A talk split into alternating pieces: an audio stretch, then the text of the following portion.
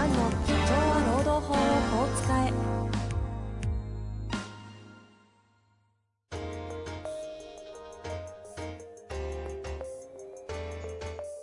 法律の下で展開されるビジネスの世界。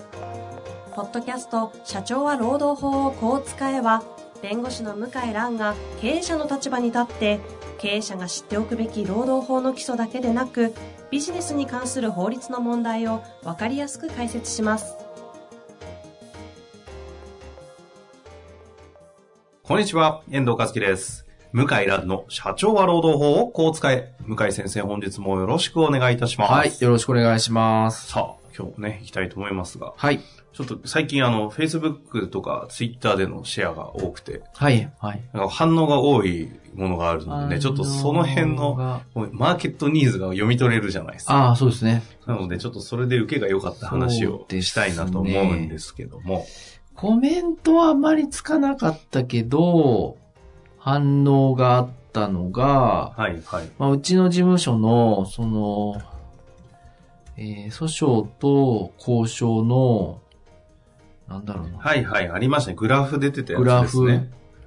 作ったんですけど、それがですね、まあ、あの、特に Facebook が反応がありまして、こう、こっちを、えーいいねボタンが何本か170ぐらいあったはずですよ。な ?170 ぐらいですね。170なかなか、あの、ついてる方でして、何のコメントしていいかね、わかんない感じはありましたけど。感じがありました。反応良かったですよね。まあこういう時に必ずコメントするのが安田さんっていうのが面白いですね。安田さん嬉しいことにコメントがいただけるんですよね。こんな光栄で安田さんにコメントいただけるなんて。なんだかんだ仲良く。うんそうそうそう。安田さんはもうありがたいですね。ああの、やっぱり、安田さんの仕事やってると、労働問題もちらっとこう、関係があるまあから、採用人事関係ね。採用人事関係とか、人の問題はうん関係あるんで。うん。だまあ、うちのあの、まあ、要はその、訴訟と訴訟にならない交渉の比率を、ひあ件数をグラフにしたんですけど、はい、はい。ついに去年逆転しちゃって、ええうん、交渉件数が訴訟件数を上回りまして、はい。で、むしろその差が開く、交渉がどんどん増えてきつつあるっていう、そういう傾向をグラフに示しました。なるほど。はい。だから、こう、まあ、前はあの、もう内容証明もね、送ってこないし弁護士さんも多くって昔は、うんうんいきなり訴状が届くとかね。そう、そんな感じなんですよ。内容証明かまさないんですかかまさない人もいた。うん。内容証明、まあ普通は送るんですけど、もうなんか、訴状作っちゃって、訴状が内容証明代わりみたいな。もう、もう、もうそうなるといきなり訴訟スタートになっちゃう。訴訟スタートの、こうえ、交渉なしみたいな。あとは内容証明形だけ送るんだけど、もう、あの、2週間後には本当に訴訟できる。ええ交渉の余地ほとんどないみたいな。あれ？ってでこ訴状来ちゃったら、あの、交渉に？あ、いい、していいですよ。いいんですか？いいんだけど、訴訟になっちゃうと、やっぱ裁判所で話して、あの、裁判上の和解調書っていうのがありまして、はい、はい。裁判官の前で話し合って和解すると、強制執行ができる判決と同じ効力ができるんですよ。はい、はい、はい。で、訴訟外だと一般詩人の約束なんで、強制執行できないんですよ。ほう、また裁判やらないといけない。ほう、ほう。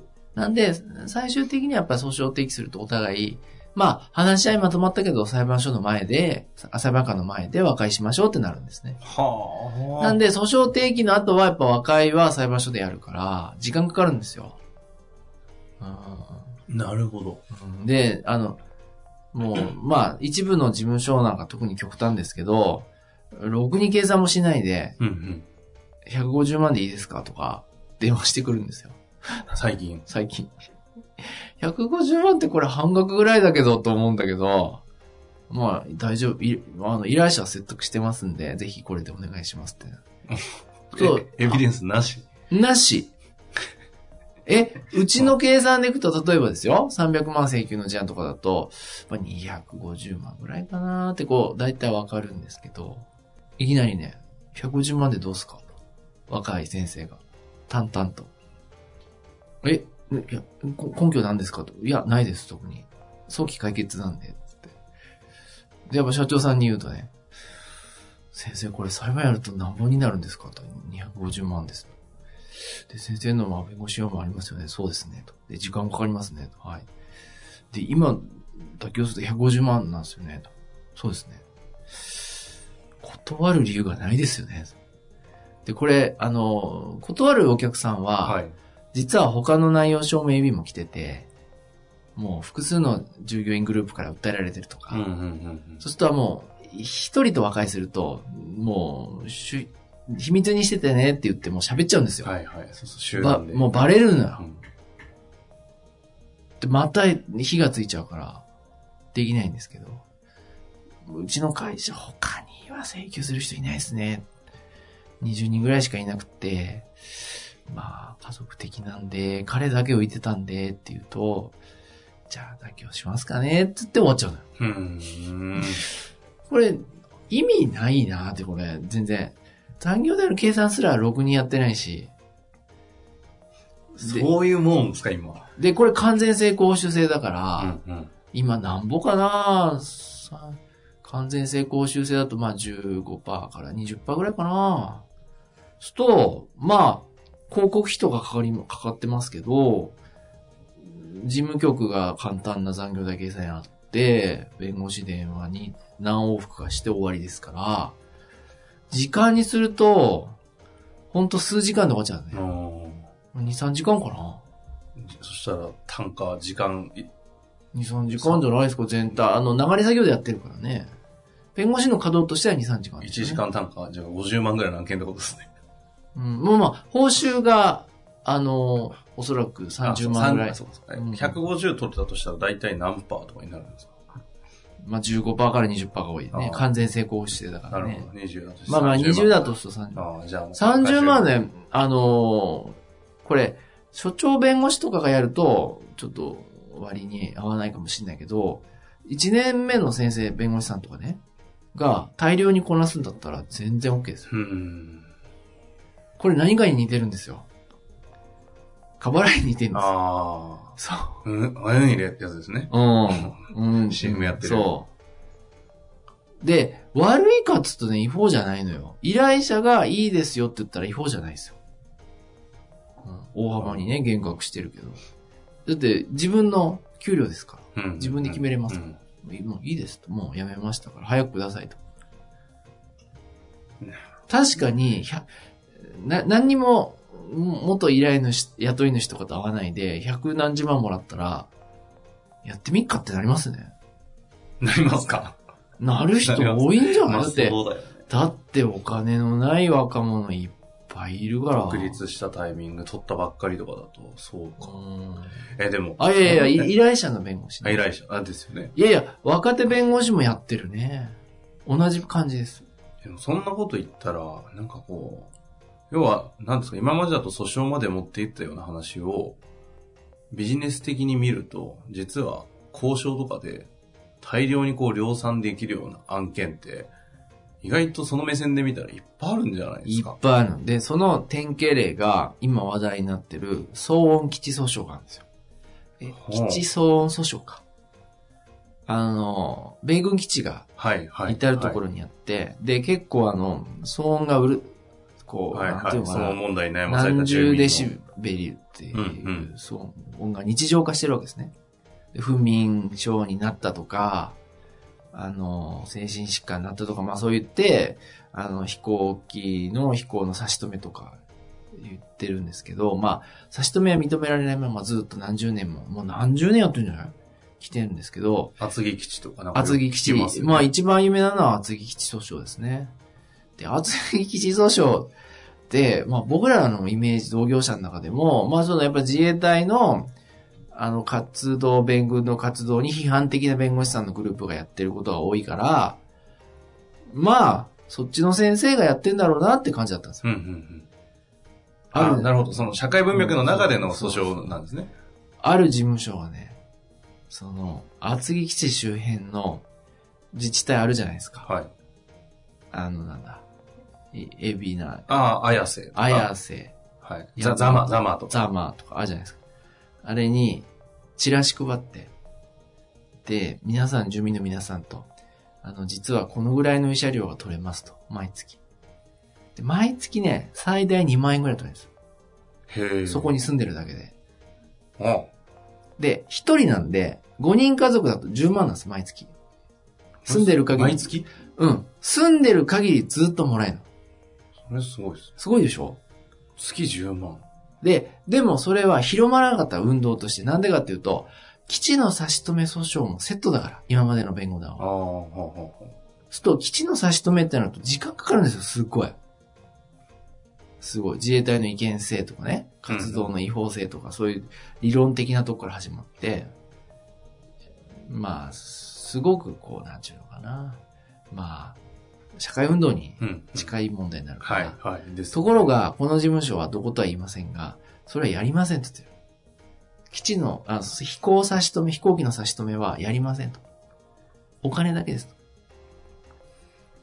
すごい。いや、いい。国としてもいいんですね。国としてもしょうがないですよ。差し止めの話しなくても、そこだけ言われたら、そう総そうそう問題に対しての、そう。なんす女性っていう言い方なんですか？うーんとね、慰謝料だね慰。謝、慰謝料なんですね。慰謝料の相場が慰謝料なんだ。過去の裁判例ではい決まってんだよ。ほうほうほ大体。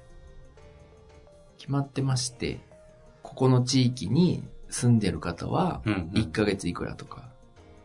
決まってまして。で、それがなかなかのお金になるんです。へえ。5人家族とかだと。そう。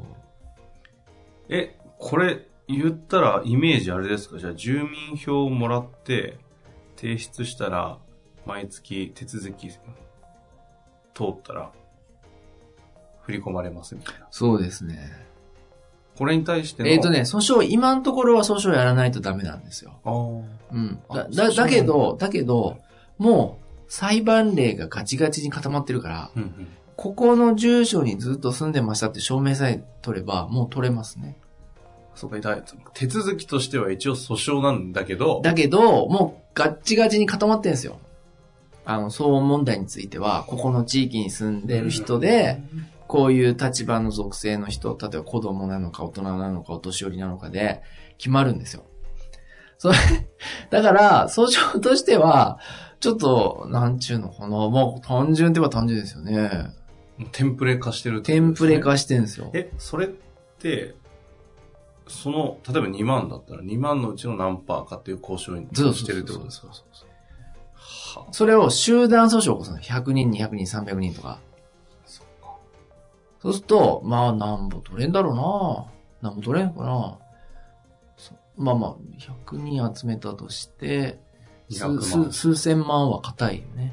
うん年間でね。年、あ、年間、200人取って2万ずつで400万ですか、で自己3年間なんで、あ ?3 年なんですか？3年なんで、3年分、まあ取れるとしたら、100人でも、あ、まとめていくんですか？も月額支払いじゃなくて、その分、過去の分はまとめて。はこれからについては話し合いで払ってもらう。基本的には永遠となんですよね。永遠ともちろん。住んでる限りもちろんもちろん。あ、過去もあるんですか？過去もある。時う効、時効が3年ですけどね。だから、うーんと、100人集めると、5000万ぐらい、3年分だったら。200人だと1億。300人だと1億5000万。しかもそこから、ライフタイムバリュー的にはさまだ行くんですもんね。一旦そええもうだって、あの、地元の方が多いから、